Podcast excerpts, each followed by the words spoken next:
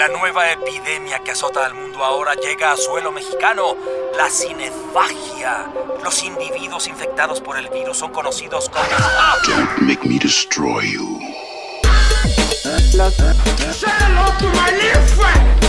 están atacando. Vean a esos hombres. Aquí están los cinéfagos. No, no es posible. No, no, quieren colmar su apetito con nosotros. Yo soy su amo. No, No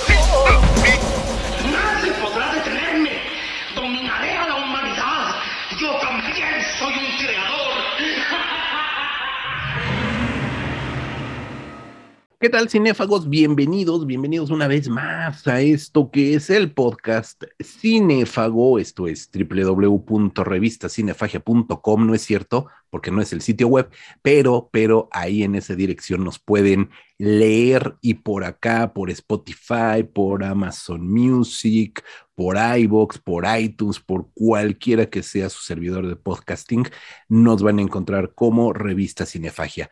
Yo soy José Luis Ortega y es un gusto enorme compartir micrófonos y presentar la sapiencia de Rodrigo Vidal Tamayo. ¿Cómo estás? Muy contento, José Luis, como siempre, de estar en este podcast cinéfago después de una ausencia no, este, no programada, pero bueno, a final de cuentas ya estamos aquí de nueva cuenta, de otra vez. pues.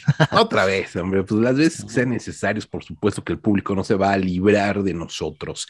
Y pues nada, hay carnita, hay carnita. Hoy vamos a platicar de un tema eh, simpático o lastimero, ya veremos y cada quien decida.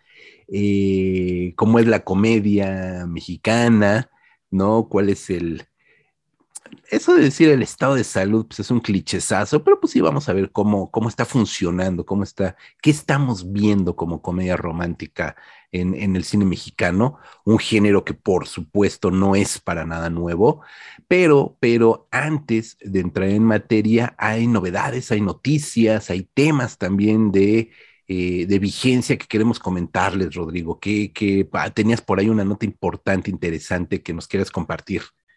No sé si, si sea importante, pero a, raíz del éxito de esta serie de Peacemaker en HBO Max, pues todo lo que anuncien, la verdad es que se antoja interesante. No porque lo hagan en los mismos equipos creativos, sino porque tenemos la esperanza de que le den un tratamiento innovador a los personajes que agarren. Y precisamente para continuar con esta moda de los superhéroes, se anunció que, que HBO Max va a realizar una película basada en un par de personajes que, eh, a pesar de que la mayoría de la, de la fanchiquillada detesta, yo soy muy fan de ellos, me refiero a los gemelos fantásticos, estos personajes Zen y Jaina que salían en la caricatura de los superamigos, así es como los conocimos, de hecho ya aparecieron por primera vez.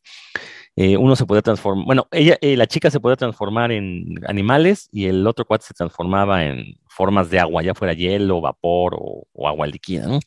Eh, digo, fueron unos personajes bastante bobos, la verdad, uno los veía de niños y bueno, se emocionaba, pero ya de grande te das cuenta de la tontería que eran. Sin embargo, eh, ha- han sido utilizados a lo largo de, de la historia en los cómics, precisamente para hacer ciertos comentarios socarrones acerca del estatus del superhéroe. Entonces, por eso a mí se me hace interesante que se haya anunciado esta película. Eh, yo hubiera querido que la hubiera dirigido y escrito James Gunn, el encargado de esta serie de Peacemaker y de la última película de Suicide Squad, porque creo que eh, habría hecho un magnífico trabajo eh, burlándose de, de estos superhéroes, pero no burlándose nada más por el hecho de burlarse, sino haciendo una crítica a la misma figura del superhéroe a través de ellos. Y bueno, no, desgraciadamente no, no va a ser él, él sigue metido con, ya incluso ya se anunció la temporada 2 de Peacemaker. Para esta película se anuncia que el director va a ser Adam Stickiel, quien eh, eh, trabajó en la película próxima a estrenarse de Black Adam, una película que es una incógnita porque pues no se sabe si pertenece a este universo extendido de DC que Zack Snyder planteó, o si va a estar por fuera, si pertenece a este nuevo universo que ahora DC, bueno, que Warner Discovery quiere crear con sus personajes, es un misterio. Entonces, bueno, y, y pues realmente no sabemos qué tan buena va a estar esta película de Black Adam, pero yo como soy súper fan de los gemelos fantásticos, la verdad es que espero con ansias esta película. Y más tomando en cuenta que la hace HBO Max, entonces eso garantiza que no vaya a ser un producto infantil, netamente, al menos, ¿no? Este, yo creo que sí le van a dar un enfoque un poquito más adulto y es algo que me, me interesa mucho de ver con estos personajes. Debo decir que eres la única persona que conozco que se declara fan de los gemelos fantásticos, ¿no? Siempre todo el mundo veíamos que eran en las caricaturas, por supuesto, también habría que recordar el tipo de caricatura que eran en aquel momento los super amigos, eh, pues eran los personajes eh, patiños, ¿no? De la, del, del grupo de eh, superhéroes pues los superhéroes fuertes, ¿no? La primera división de los superhéroes de DC y por ahí te aparecían estos, pues eran adolescentes, ¿no? Eran figuras adolescentes y su changuito, que no me acuerdo cómo se llamaba. Ick. Eh, Ick, sí, tal cual, ¿no? Sí, tal Ick, cual. Ick, sí. Este, y mira, a ver, no he visto por completo Peacemaker, pero, pero, si va por allí, si va por ahí y tienen esta figura de, de estos gemelos tal cual los conocemos, pero llevados por el lado, por el lado mala leche, pues creo que puede quedar algo súper chido, ¿no? Creo que puede ser algo muy, muy interesante. Y pues esperar a ver qué sucede, ¿no? Me gusta, me gusta la idea, mi querido Rodrigo. Yo para ir entrando en materia de cine mexicano y, y porque siempre es importante eh, ponderar el cine mexicano que está haciendo, para bien o para mal, es nuestro cine, nos guste o no.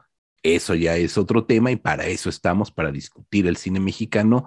Eh, quiero comentar que acaba de suceder en días pasados eh, el Festival Internacional Cine de Berlín, la Berlinale, Berlinale 2022, ya, ya mucho más normalizada de lo que habíamos venido en, viendo en los dos años pandémicos eh, anteriores. Ahorita ya comienza de una manera suma, sumamente fuerte. Bueno, ya comenzó desde, eh, enero con eh, Sundance, pero ahora ya tenemos a, la Berlinale, que es uno de los grandes festivales, de los tres grandes, Berlín, Cannes, Venecia. La presencia de cine mexicano, ¿no? La Berlinale se ha convertido más en los años 90, San Sebastián, que era un festival pues, no de, tan de primera línea, como en el hogar, obvio, por el lenguaje, por la cercanía eh, con el cine mexicano, pero últimos años eh, Berlín, Venecia se ha convertido en un buen lugar y Cannes también, un buen lugar para estrenar cine mexicano de aliento artístico, hay que decirlo, ¿no? Este año, este año se presentaron el festival en el momento en que estamos grabando esto, el festival eh, ya terminó, ya anunció a su ganadora de la, del, del, oso de oro, ahorita lo vamos a comentar también, pero la trilogía, bueno, no trilogía, las tres películas, triada de películas mexicanas que se presentaron este año, eh, suena interesante, sobre todo Rodrigo, porque las tres películas que fueron como competencia al Festival de Berlín de este año son dirigidas por mujeres, son dirigidas por mujeres eh, jóvenes que ya están haciendo una carrera bien importante, muy interesante en el cine mexicano. Eh, sin orden de presentación ni ningún tipo de orden, simplemente mencionarlas, no quiero poner ninguna por encima de la otra. Las tres eh, películas mexicanas fueron El Reino de Dios, una película que estuvo en la sección Generation, Generación de esta Berlinale, que es dirigida por Claudia Saint-Luce, eh, o Saint-Luc, no sé realmente cómo se pronuncie, que pegó durísimo con su ópera prima Los insólitos peces gato, una película del 2013 que recuerdo que recuerdo muy, muy agradablemente, una muy buena película, Los Insólitos Peces Gato. Después se vio La Caja Vacía y se vio Sol, son las otras dos películas que ya no alcanzaron la relevancia o no tuvieron el alcance mediático y de público que tuvo con los insólitos peces gato, y ahora nos presenta esta película El Reino de Dios. Después se presenta, o antes o después, no tengo las fechas de exhibición realmente, se exhibió El Norte sobre el Vacío, que es la tercera película de Alejandra Márquez Abella, después de su ópera prima Semana Santa y de ese golpazo de película comercial y crítico que fue Las Niñas Bien, ¿no? Una película del 2018 que todo mundo recordamos. Si no la vimos, por lo menos la publicidad nos llegó a todo. Fue una película mexicana que estuvo en este, en este punto intermedio entre una película comercial y una película de talento artístico. Eh, de Aliento Arti, festivaleada, ganadora de un chorro de premios, etcétera, etcétera. Entonces, por ahí, por ahí eh, ya nos está presentando esta tercera película que es El Norte sobre el Vacío, ¿no? Entonces, ya estaremos teniendo oportunidad de ver, de ver todas estas películas y finalmente Manto de Gemas. Manto de Gemas, eh, una película que es la ópera prima de Natalia López Gallardo, una eh, película que nos habla de un tema doloroso, espinoso, habrá quien diga que muy manoseado, que es el de la desaparición de mujeres en México a partir del crimen organizado, ¿no? Algo que por supuesto es una realidad dolorosa que estamos atravesando, que se ha encargado el cine mexicano de presentar en distintas películas y de distintas maneras. Esta película resultó, Rodrigo, ganadora de El Oso de Plata por el Gran Premio del Jurado. Natalia López Gallardo una muy joven directora de origen eh, boliviano, aunque tiene la nacionalidad mexicana, es una cineasta mexicana, es una producción mexicana, encabezado el elenco por Naila Norvin, este, gana el gran premio del jurado en la Berlinale 2022, este oso de plata, a propósito de un tema espinoso, supongo que muy pronto la veremos por acá en, en nuestro país, habrá que ver de qué manera lleva el tema, cómo lo presenta.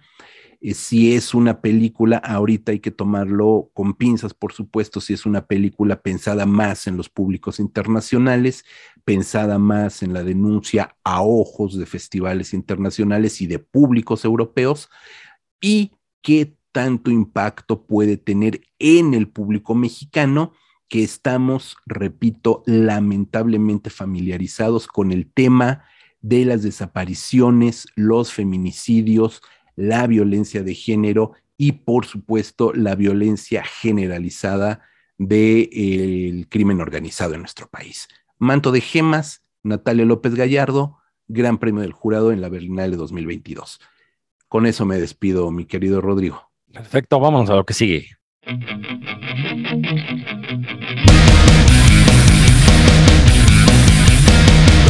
every sea.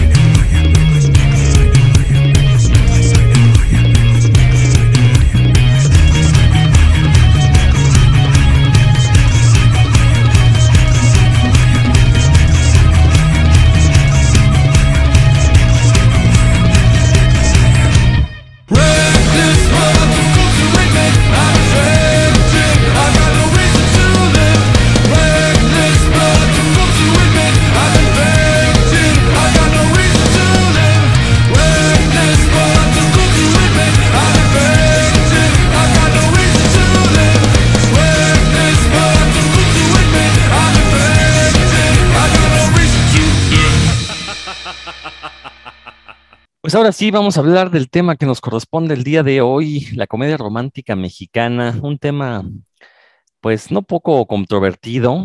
También hay que recordar que es un género que en México no ha tenido el arraigo, históricamente no ha tenido el arraigo que ha tenido en otros países como Estados Unidos, Inglaterra, eh, España. Bueno, España también tiene un par de, décadas que también le, entró muy fuerte este género. Y es, este género es el- como el caballito de batalla de, todas las industrias fílmicas, ¿no? Se empieza a hacer, ¿por qué? Porque es un género ligero, le gusta a la gente. eh, de hecho, la gente busca estas películas y pues casi siempre son éxitos de taquilla, aunque las películas no tengan la calidad suficiente. Ahorita precisamente me viene a la mente esta nu- nueva película de Jennifer López con Maluma que se llama Marry Me, una comedia romántica que la verdad es bastante malita, pero le está yendo muy bien en taquilla. Digo, también tiene que ver que hay, hay poca competencia en estos momentos, ¿no? Pero bueno, ese es otro tema. Sin embargo, en México, eh, yo también apostaría que no tiene más de 20 años que le empezaron a entrar a este género.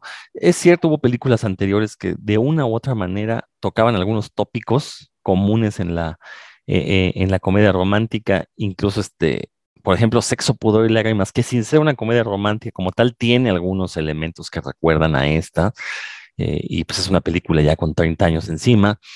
Eh, por ahí en los años 60 también se llegaron a realizar algunas con Angélica María, este tipo de cosas, pero en general no es un género que, que haya sido explotado.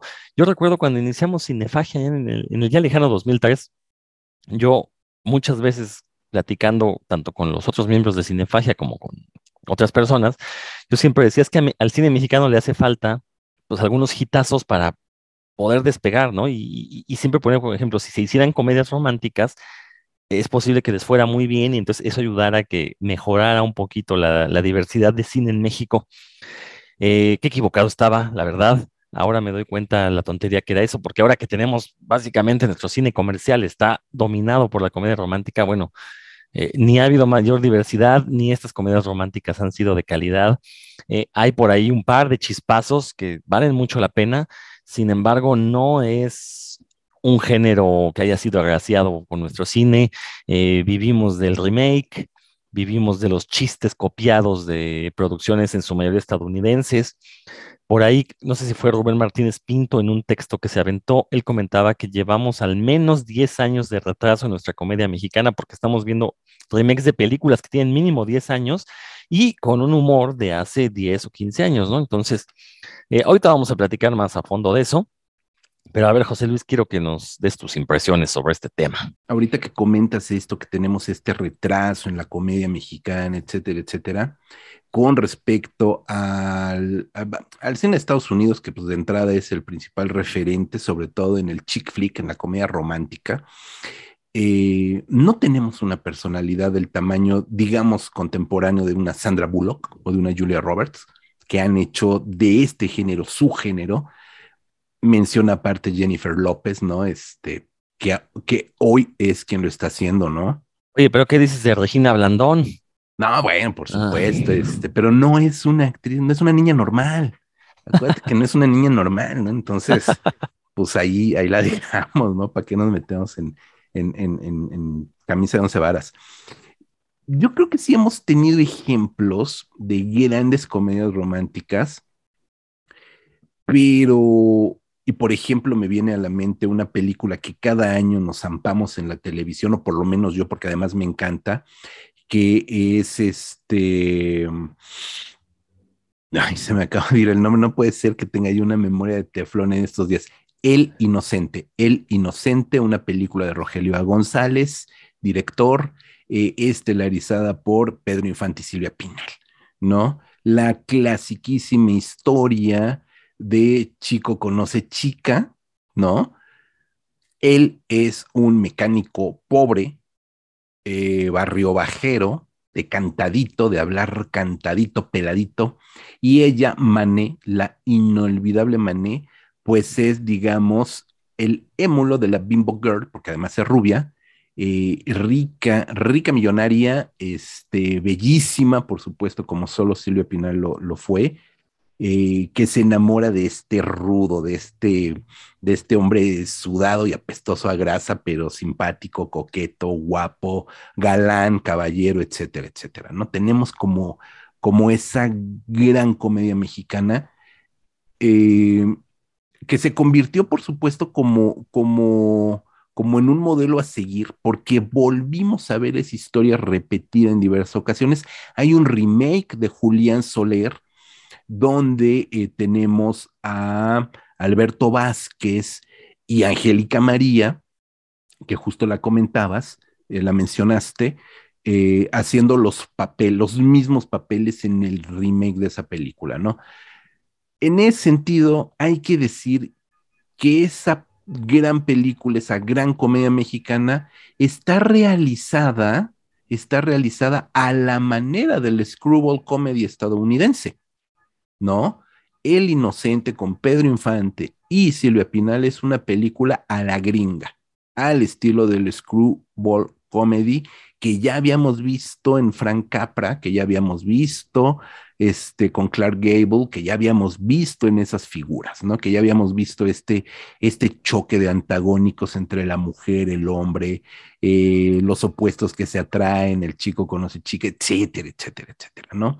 Y eso tiene que ver, creo, con que la comedia por antonomasia mexicana fue la comedia ranchera donde era todo menos romántica, por mucho que nos lo pareciera, y hoy por hoy, trayendo esas películas a nuestro contexto, muchas de ellas han sido ya objeto de diversas cancelaciones, está bien, por un grupo de, de, públicos o de críticos o de, o de espectadores eh, poco tolerantes que señalan algo que es obvio, el machismo imperante en estas películas de comedia ranchera, donde el rancherote, sea quien sea, pues toma a la mujer, la carga, la jala de las greñas, la cachetea, la engaña, la nalguea, le hace de todo, menos, menos conquistarla románticamente, como no sea llevándole serenata.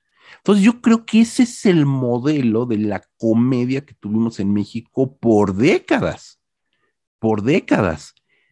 Y después hay otro tipo de comedia, la comedia picante. Digo, me salto décadas, por supuesto, me salto muchas décadas. No vamos a entrar en el terreno de la comedia de Tintán, no vamos a entrar en el terreno de la comedia de Capulina, no vamos a entrar en el terreno de esas otras comedias, porque estamos hablando de la comedia romántica. Y me salto décadas, porque tenemos ejemplos cinco de fresa y uno de chocolate por allí, ¿no? Igual nuevamente ahora con Angélica María, eh, tenemos por ahí ejemplos que siguen siendo ejemplos basados en el cine estadounidense. Realmente no hay un modelo hasta los años 90. Y quizás solo con tu pareja, Cuarón, sea esa primera gran comedia romántica mexicana, comedia de enredos, ¿no? que abrió una, un, resquicio, no digamos que abrió la puerta, porque evidentemente no, no pasó nada a nivel genérico. Sabemos que sí pasó algo en la carrera de Cuarón, obviamente, pero no pasó nada a nivel genérico, o sea, porque no, no creo escuela. Si me preguntas, este, ¿cuál es la comedia romántica que viene a abrir en México justamente esa, esa vena o esa beta de cine, eh, ni si, yo creo que ni siquiera fue Sexo, Pudor y Lágrimas, sino Amarte Duele, que es una película ya del siglo XXI que sí responde a ciertos esquemas totalmente prejuiciosos y prejuiciados, ¿no? Que nuevamente tenemos a la chica rica y el chico pobre, como lo fueron Pedro Infante y Silvia Pinal, nada más que ahora son Luis Fernando Peña y Martí Gareda, que ponen de alguna manera en contexto contemporáneo para el 2002. La película es del año 2002, está cumpliendo 20 años a Marte Duele. Este, y yo creo que esa es la película que comienza a abrir verdaderamente la comedia romántica mexicana, ¿no? Con todo y no sé, igual estoy brincándome otras películas o igual estoy ninguneando otras películas, pero creo que, que, esta película, este, Amarte duele, de Fernando Sariñana, sería como la, la primera gran comedia romántica. Y estas últimas dos décadas, como bien dices, hemos llegado a un punto de saturación en el, en el género. Fíjate que, bueno, sí, Amarte duele, sí creo que se- fue esa película que abrió las puertas al género, sin ser una comedia, porque también hay que reconocérselo, ¿no? No, no lo es, o sea, en, en algunos momentos eso tiene casos de humor involuntario, pero no, no, no era la intención eh, hacer reír, al final de cuentas es una tragedia, ¿no? La película, pero sí, tiene, tiene esta estructura de película romántica convencional y aparte está bastante bien elaborada, ¿no? Creo que es muy competente la, la dirección de Fernando Pues. Sariñana. Y, bueno, también hay que recordar que esta historia, esta historia eterna de el rico que se enamora de la pobre o viceversa, eh, pues es la historia clásica de las telenovelas, es la Cenicienta o el Ceniciento, como lo quieras ver, ¿no? Y, y ha sido una historia que hemos visto hasta el hartazgo en, eh, en la televisión. Eh, a mí, te digo, lo, lo que me sorprende es cómo de repente se puso de moda el género y, deja tú que se haya puesto de moda, o sea, básicamente cine comercial está dominado por ese tipo de películas. Ya nos olvidamos de los dramones, ya nos olvidamos de, del cine de terror. Eh, ¿quieres ver cine mexicano en, en los grandes complejos cinematográficos? Van a ser películas eh, de comedia romántica, protagonizadas, ya lo dije, por Regina Blandón, por Omar Chaparro. Este, Ana Claudia Talancón, pues ya se le está pasando el tren porque ya casi no la llaman. Eh, y creo que si la llaman es para hacer papeles de mamá, entonces creo que ya también este, ya, ya no es eh, la, la actriz preferida. Y el gran problema, y, ya lo, ya lo comenté ahorita, ¿no? Se están haciendo muchos remakes. El problema es que de hacer un remake es que tienes que saber cómo ajustarlo a la idiosincrasia del país para el que estás haciendo el remake. Eh, si nada más te copias el guion y dices, ay, pues esto también, este, voy a poner a tres actores y que hagan las mismas tonterías que hicieron en la película este, alemana, de la India, la gringa, porque han- se han fusilado películas de varios lados. Si no eres capaz de meterle la idiosincrasia mexicana, pues simplemente la película no va a funcionar y eso se ha demostrado hasta la saciedad, ¿no? Este, películas que fueron un éxito en sus países de orígenes, como esta de Tres Idiotas, que si mal no, si mal no estoy, la original es India, eh, se hizo un remake acá en México y ¿quién lo recuerda? Nadie absolutamente, ¿no? Porque la película, no, o sea, no supieron adaptar ni el humor ni nada. Eh, en cambio, de repente sale una película como Mis Reyes contra Godines, que sin ser comedia romántica de lleno, porque al final de cuentas sigue siendo esta comedia de enredo, sí, con una historia de romance, y esa historia de romance cumple con las reglas que debe tener la comedia romántica, eh, eh, se convierte en un exitazo, ¿no? Igual este, una película como Nos- Nosotros los Nobles, que tampoco es una comedia romántica 100%, pero contiene elementos eh, comunes con las comedias románticas. ¿Y qué tienen en común Mis Reyes contra Godines y Nosotros los Nobles que no tienen las otras? Pues uno, que por lo menos eh, eh, los guionistas tuvieron un momento de inspiración y comprendieron perfectamente cómo se comporta, en este caso, las clases bajas, como ellos las, las colocan, ¿no? Y también funciona mucho que estas clases bajas pues, se burlan precisamente de su condición.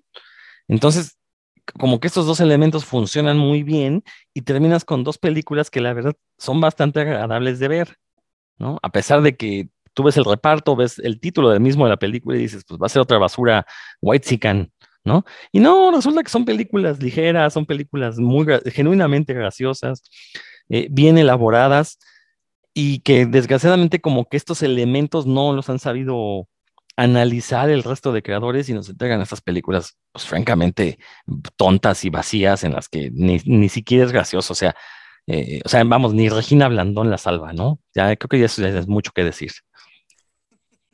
Mi Regina Blandón, es que te digo que no es una niña normal, maestro, pues ¿qué le hacemos? Fíjate que ah, eh, creo que no, no sé, eh, las comedias, ahorita acabas de mencionar algunas de las comedias más taquilleras en la, bueno, no comedias, películas, películas del género que sea, más taquilleras de la historia del cine mexicano, ¿no? Los nobles, etcétera, etcétera. Y, son, y todas son comedias. Creo que el público mexicano sí le gusta ir a ver comedias pero sí son unas comedias medio mixturizadas, son como comedias en términos generales, comedias. Yo creo que no hay un, no hay un- una buena construcción de subgénero de comedia romántica en México, ¿no? Por ejemplo, este, Treintona Soltera Divertida, Bárbara Mori, este, ¿Qué culpa tiene el niño? con Carla Souza, que son también de las películas más taquilleras que ha habido en México. Cindy la Regia, por supuesto, mucho más reciente.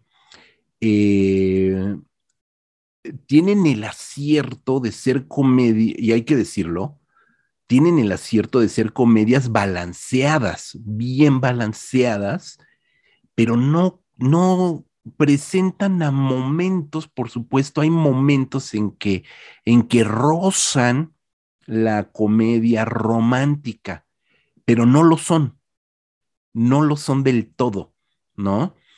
Eh, no se aceptan devoluciones, este Mare Magnum de, de Eugenio Derbez, que también fue una de las películas, eh, es una de las películas más taquilleras de la historia del cine mexicano.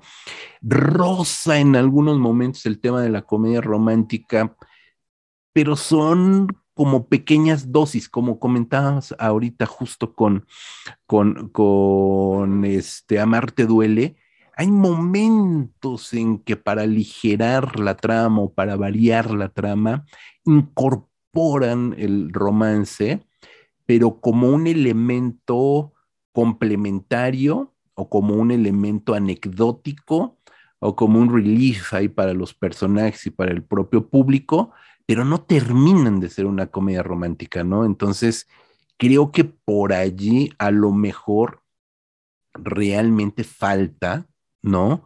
De verdad, un, un buen argumento, un buen guion netamente de comedia romántica, ¿no? Estas comedias que han sido sumamente extraordinarias en cuanto a taquilla, en cuanto a crítica incluso, porque pues ya sabemos que también la, la prensa mexicana tiene por oficio destrozar cuanta película mexicana salga la mayoría de las veces, pero estas películas incluso la crítica más de reacia las ha tratado bien, ¿no? Puede, pueden eh, generar comedias románticas 100%, no lo sé, no lo sé, no sé si podamos llegar a, a tener una película 100% de comedia romántica.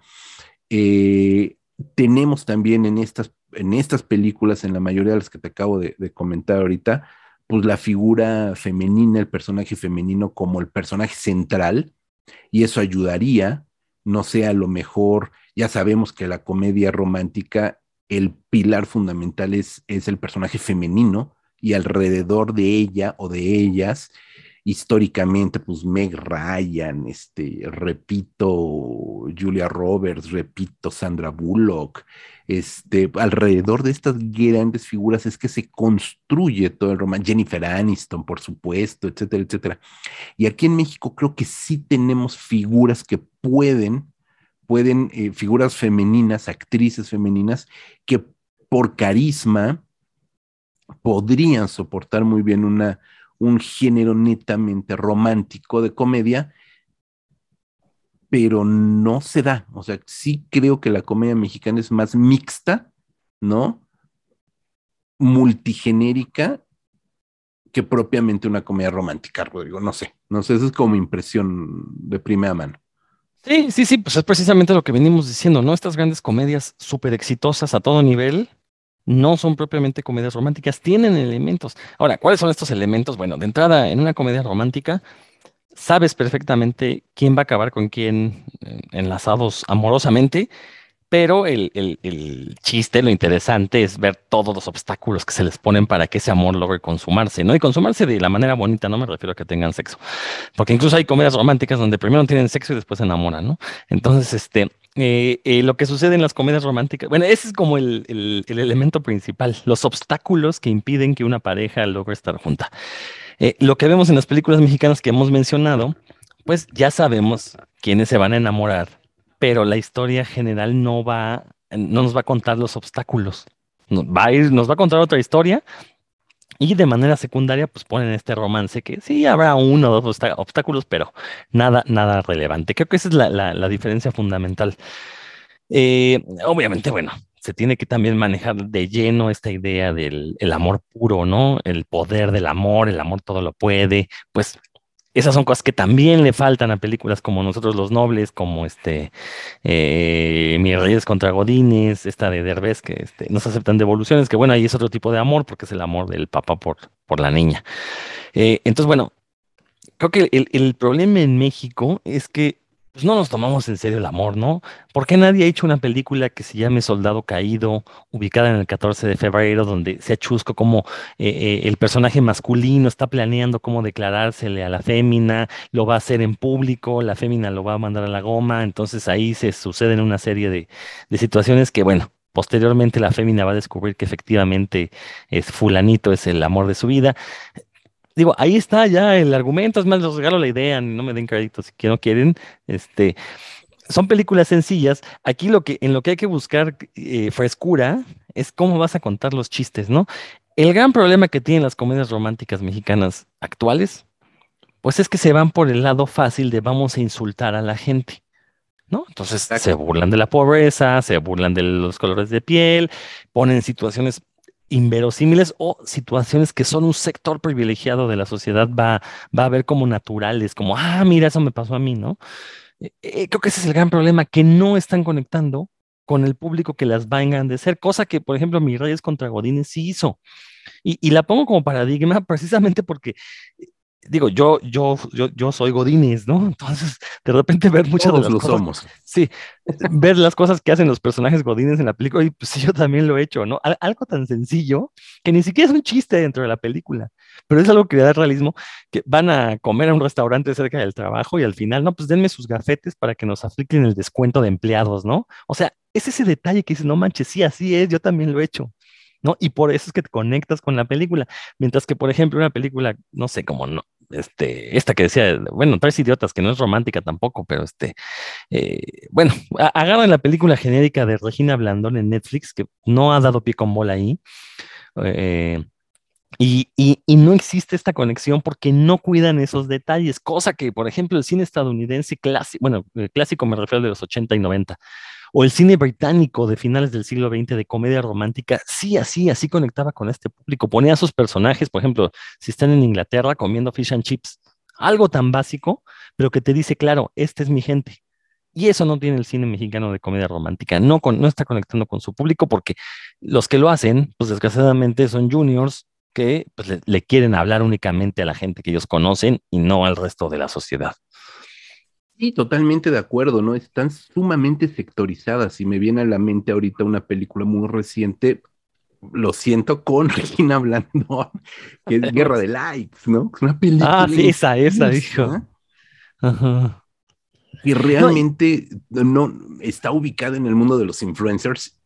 ¿Y quiénes son los influencers en México? Pero espérame, eh, Y tampoco entiende eso, ¿eh? Tampoco, entiende, entiende. esa cuestión del influencer. O sea, to- toma esa anécdota, pero no es ni siquiera capaz de hacer una burla directa a eso. ¿Por qué? Pues porque la gente que la hace se sienten influencers, Exacto. ¿no? Entonces, ahí hay un problema. Entonces, si, si, si no vas a burlarte, no hay comedia. Punto. Exactamente. Pero bueno, a final de cuentas siempre tendremos a Marty Gareda, que me vino a la cabeza ahorita, por supuesto, después de Amarte Duele. Pues ella sería, y, digo ella, en calidad de productora, de guionista, de directora y de actriz, ella sería en sí misma el género de comedia romántica mexicana, ¿no?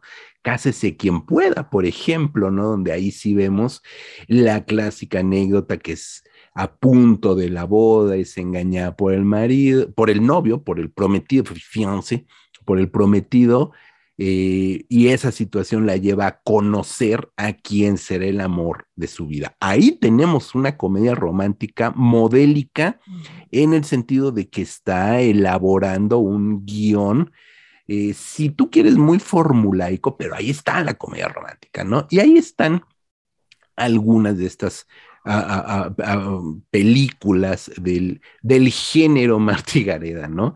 Que sería, y salvando las distancias, y lo digo con todo respeto porque Martí Gareda nos escucha, es fan declarada del podcast Cinéfago, eh, este émulo ah, mexicano, y con todo respeto, de Sandra Bullock, ¿no? Eh, y, funciona, ya ha funcionado, digo, durante mucho tiempo, eh, hoy no sé, pero durante mucho tiempo Marta y Gareda fue también reina de las taquillas mexicanas, película de Marta y Gareda, película taquillera, película que pegaba, no necesariamente película romántica, Tres Idiotas no es una comedia romántica, es una producción que eso me sorprendió, ¿no? Si Marta y Gareda conoce o conoció la película de Tres Idiotas, que efectivamente es una película de, Bolly- eh, de, de la India, eh, si la vio, le gustó y decidió comprarla y hacerla, dices, órale, qué chido, porque se ve que tiene una cultura cinematográfica amplia y ve cosas que a lo mejor otros productores, directores, guionistas mexicanos no están viendo y deberían ver, porque si van a hacer remakes, háganlos bien, que apuesten y propongan, ¿no? De repente nos dio por comprar los derechos de comedias chilenas, ¿no? Este, de comedias venezolanas, argentinas, así como se sucedió en la televisión, en las telenovelas colombianas, así sucedió también en el eh, cine, ¿no? Trayendo películas que resultaron pues fallidas porque realmente no hay un entendimiento del humor sudamericano porque es diametralmente opuesto al humor mexicano. Una y también mm, estaría buenísimo que se abriera el panorama, que se abriera el abanico de posibilidades hacia una comedia romántica también eh, de minorías étnicas, raciales, sexuales, LGBTQ, etcétera, etcétera. Me viene a la cabeza, por ejemplo, una, una comedia, y lo digo entre comilladas, bueno, es comedia porque pues, el género lo sustenta, que es esta, esta de Hazlo como hombre, que al final resulta ser una película homófoba, eh, maquillada, por supuesto, o edulcorada, o como quieran verlo, pero al final es una película que dentro de toda la estructura está, por supuesto, eh, llevándonos hacia el machismo, a patanería, la exclusión, etcétera. Por muy rosa, y lo digo en el buen sentido de la palabra, que sea el final de la película o el cierre de la trama, a final de cuentas has venido sosteniéndola a partir de homofobia, de chistes misóginos, de chistes ho- homófobos, etcétera, etcétera, Es decir, no hay una, una comprensión realmente hacia esas minorías, ¿no? Y no hemos visto, o yo no conozco, una comedia romántica mexicana que esté eh, ubicada, protagonizada en eh, una minoría racial, una minoría étnica o una minoría de diversidad de cuerpo, una minoría de diversidad sexual, etcétera, etcétera, en nuestro país, ¿no? Y si existe, tampoco tuvo una repercusión como para que ahorita de bo- bote pronto nos acordemos de ella, ¿no? No, digo, está, está muy complicado eso que dices, digo, sería lo ideal, pero vamos, si ni siquiera en- entre los actores que hacen otro tipo de cine hay tanto moreno, dudo que Tenoch Huerta se aviente a hacer una comedia romántica, ¿no? Entonces, este, digo, estamos ahí bastante, bastante jodidos. Pero bueno, ahora, es- esto que mencionas, digo, tampoco es que en, en otros países sí haya esta diversidad racial o sexual en comedias románticas, ¿eh? Las comedias románticas gays que yo recuerdo son contadísimas y la mayoría independientes. Pero ¿no? Sí, existen. de- de- ¿eh? Pero Sí, sí existen, eso existen. Pero, por ejemplo, un- una comedia romántica protagonizada por afrodescendientes, no me acuerdo yo de ninguna.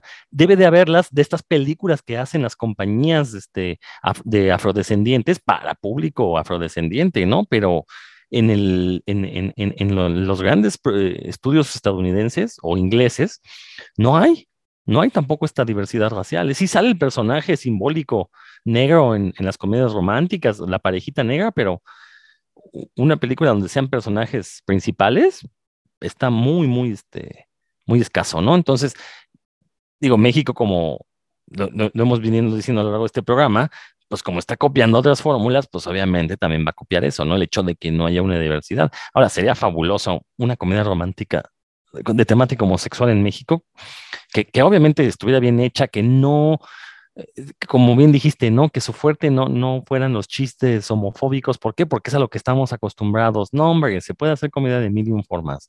Eh, y creo que ese es un buen reto que tiene el cine mexicano para, si de, ok, si de veras le van a entrar a la comedia romántica, pues que le entren bien, ¿no? O sea, que, que, que, que, metan todo tipo de personajes. Creo que también ahí ha radicado el éxito de, de estas películas que ya mencionamos, en, que también se dijeron, bueno, vamos a hacer a un lado la, la típica comedia mexicana basada en el albur, basada en la grosería, y vamos a poner una película para que la gente se sienta bien, quien la vea se sienta bien, porque en ningún momento, digo, mi rey contra Godínez se le acusó de que insultaba a la gente, pero no es cierto, no, no, no es una película que insulte a su público, como tampoco nosotros los nobles, mientras que otras muchas películas, como ejemplo esta de Guerra de Likes, sí insulta al público, porque básicamente te están diciendo, ah, es que si tú no, si tú no perteneces al mundo influencer, pues no, no le vas a entender a la película, ¿no?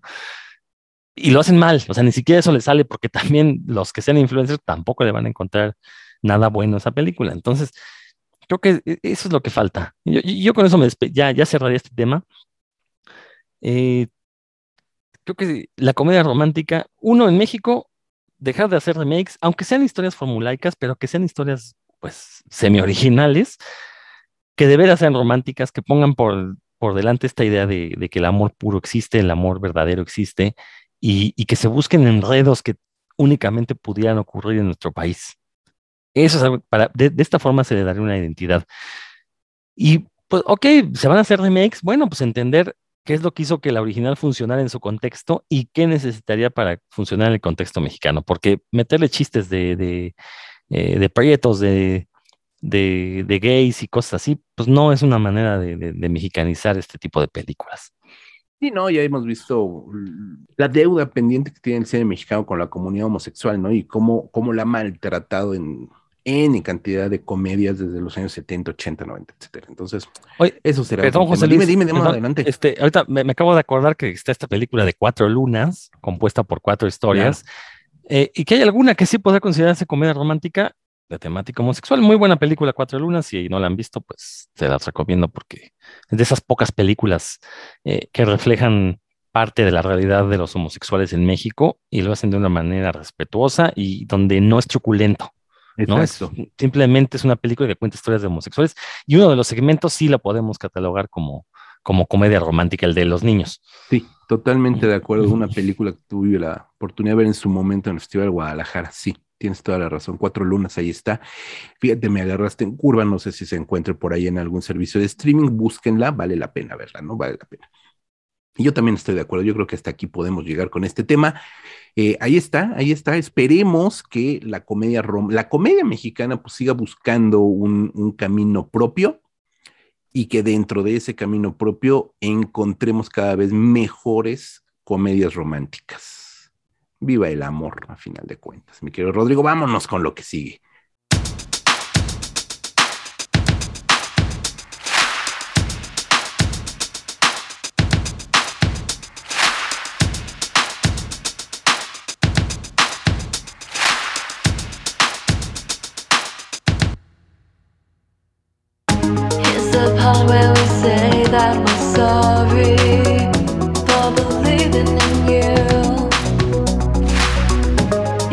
Part where you say you're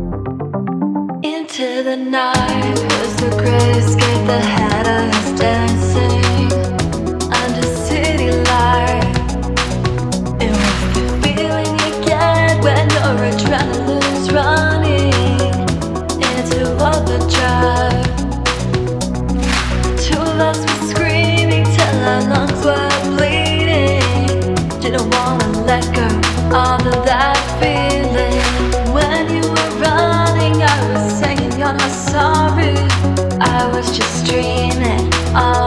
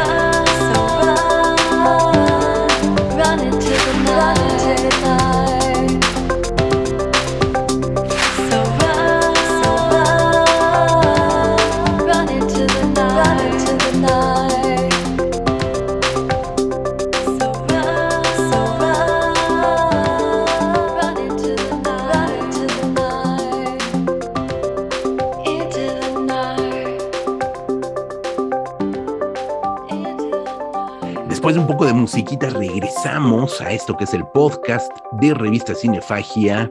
Eh, yo les recuerdo, soy José Luis Ortega. Esto es el podcast de www.revistacinefagia.com. y nos pueden leer y, por supuesto, escuchar también a partir de cualquier servicio de podcasting.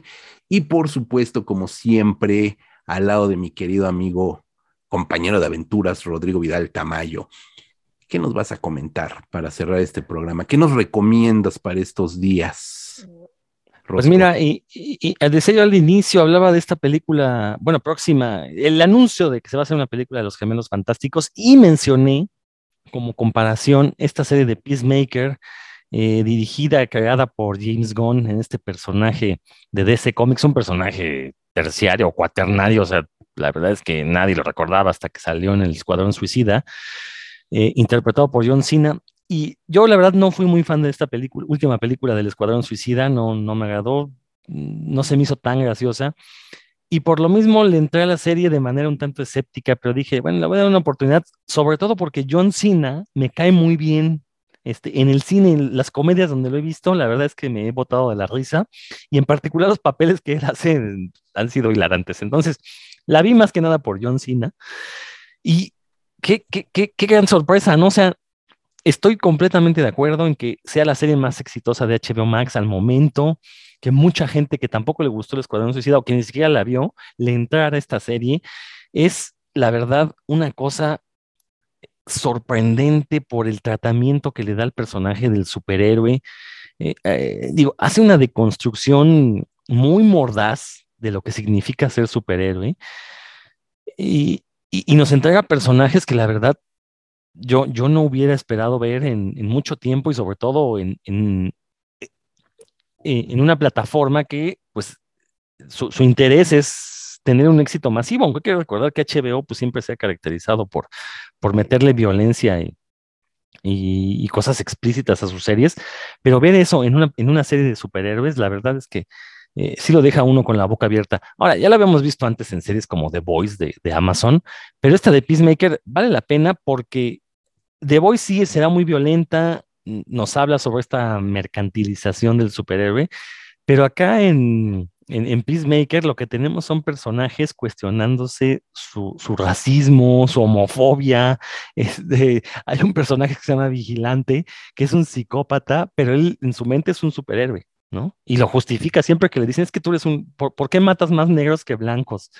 Y el cuate justifica, ¿por qué no se los voy a decir así? Mejor vean la serie, ¿no? Entonces, cada uno de los personajes que aparece cuestiona su propia existencia y por qué actúa como lo hace. Entonces, eso es algo que me parece muy original dentro de las películas de superhéroes, porque yo, yo no lo había visto, salvo quizás un poquito en la de Deadpool, aunque ahí se va más por el lado de la chunga.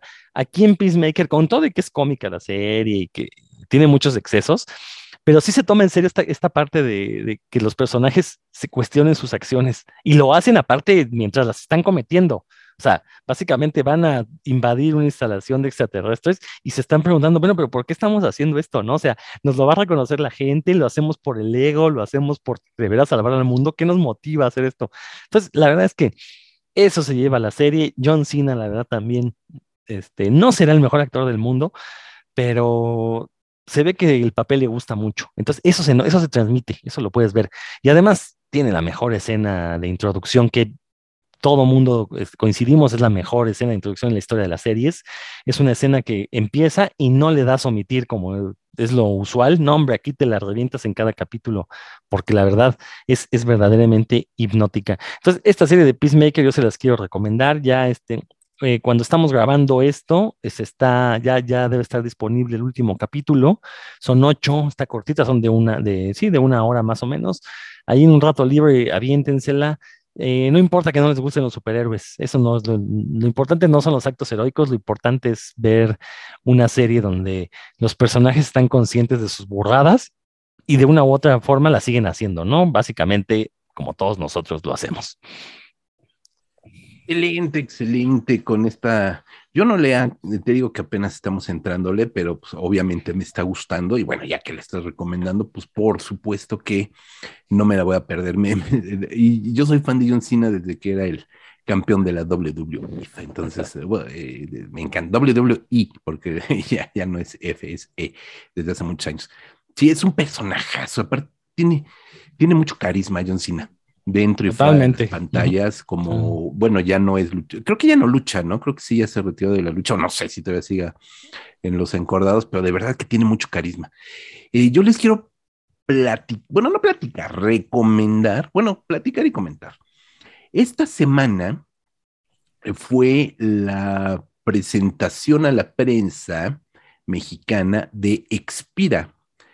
No es la más reciente película de Polo Laborde, nuestro buen amigo, un gran, gran amigo este, de Cinefagia desde hace muchos años, Leopoldo Laborde, eh, director Roberto Trujillo, eh, productor, este tándem mexicano verdaderamente a contracorriente, levantan proyectos, eh, hacen, ellos sí hacen cine guerrilla porque realmente les cuesta un trabajo hacer cine desde el margen totalmente independiente mexicano y eso siempre es un logro, ¿no?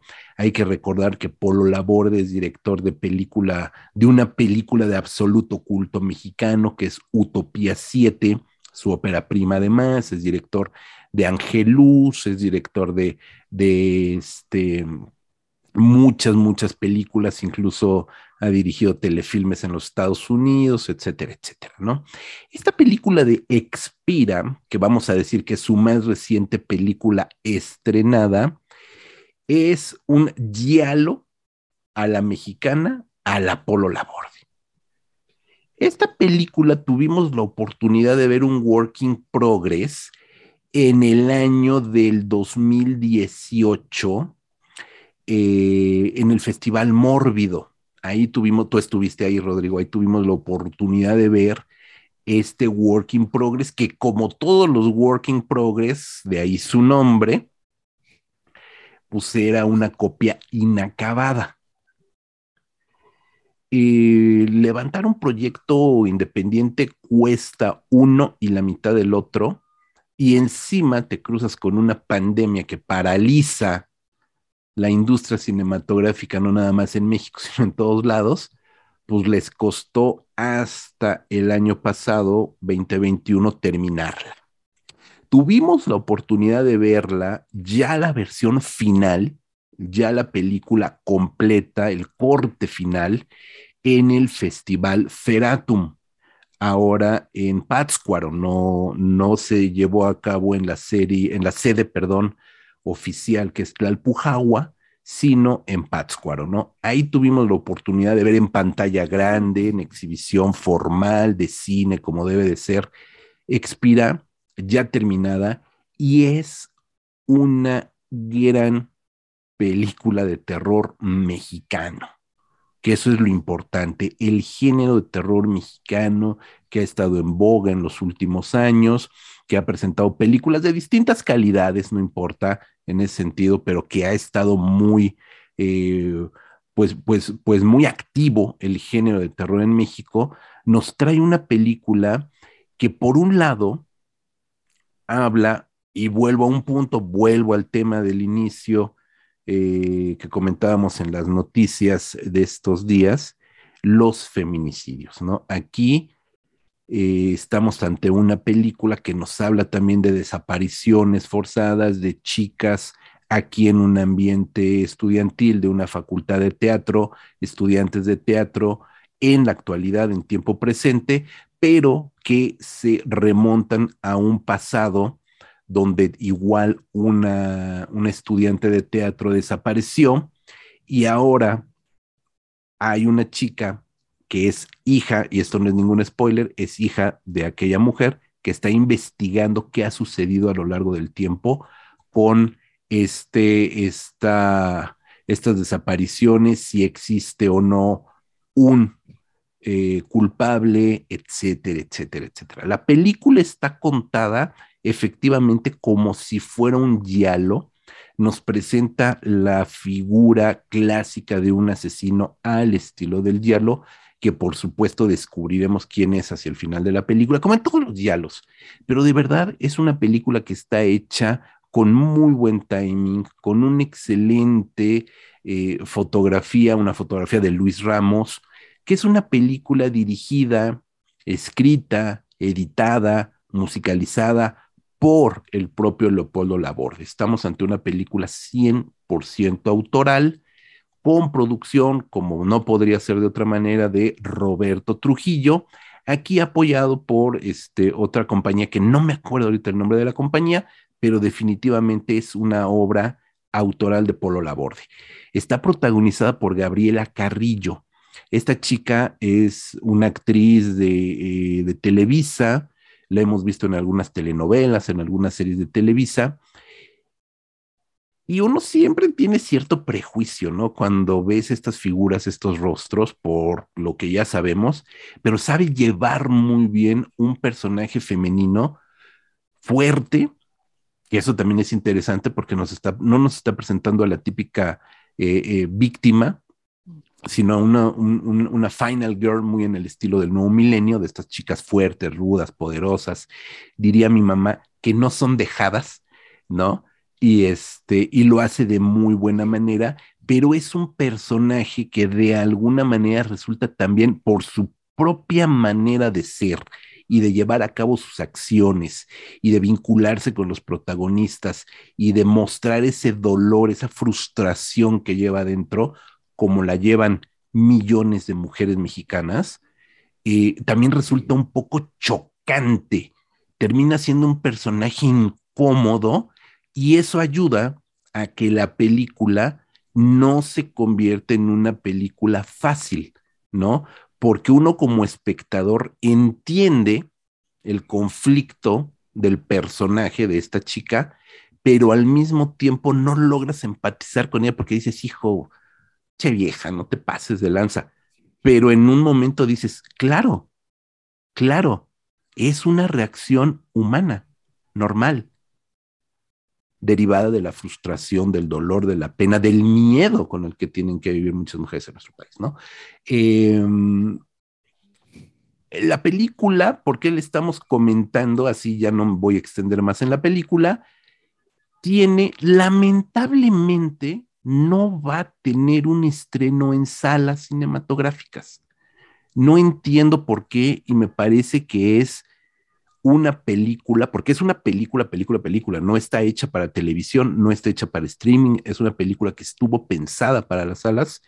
Supongo que el retraso pandémico que ya comentamos de alguna manera le, le afectó, pero hemos visto otras películas mexicanas de terror. Caray, hay que decirlo, muy por debajo del nivel de Expira, que sí han llegado a salas y que sí han tenido una corrida comercial. Yo creo que Expira mereció tener un estreno en salas y hubiera encontrado su público. La película ganó el premio a mejor película mexicana en el Festival Espanto, ganó el premio a mejor película mexicana en Feratum. Sabemos que son festivales de nicho, pero aún así habla de que el público está respondiendo bien a esta película. Y sin embargo, no llegó a las salas comerciales. Pero, pero si le estamos comentando y recomendando, es porque este sábado, este fin de semana, sábado 19 a las 10 de la noche, se estrena por televisión en el canal Golden, en Golden Premier, canal de paga, está, pues, está en todos los sistemas de cable, está Golden. Busquen Expira de Polo Laborde, estreno este sábado 19 a las 10 de la noche, repito, Golden Premier. Ahí la pueden encontrar, véanla y se van a encontrar con una película de terror mexicana que bien hubiera valido la pena verse en pantalla grande. Eh, nada más, Rodrigo. Perfecto, pues creo que con eso ya cerramos este episodio del podcast Cineago. Nunca sin que nos digas antes dónde más te podemos escuchar.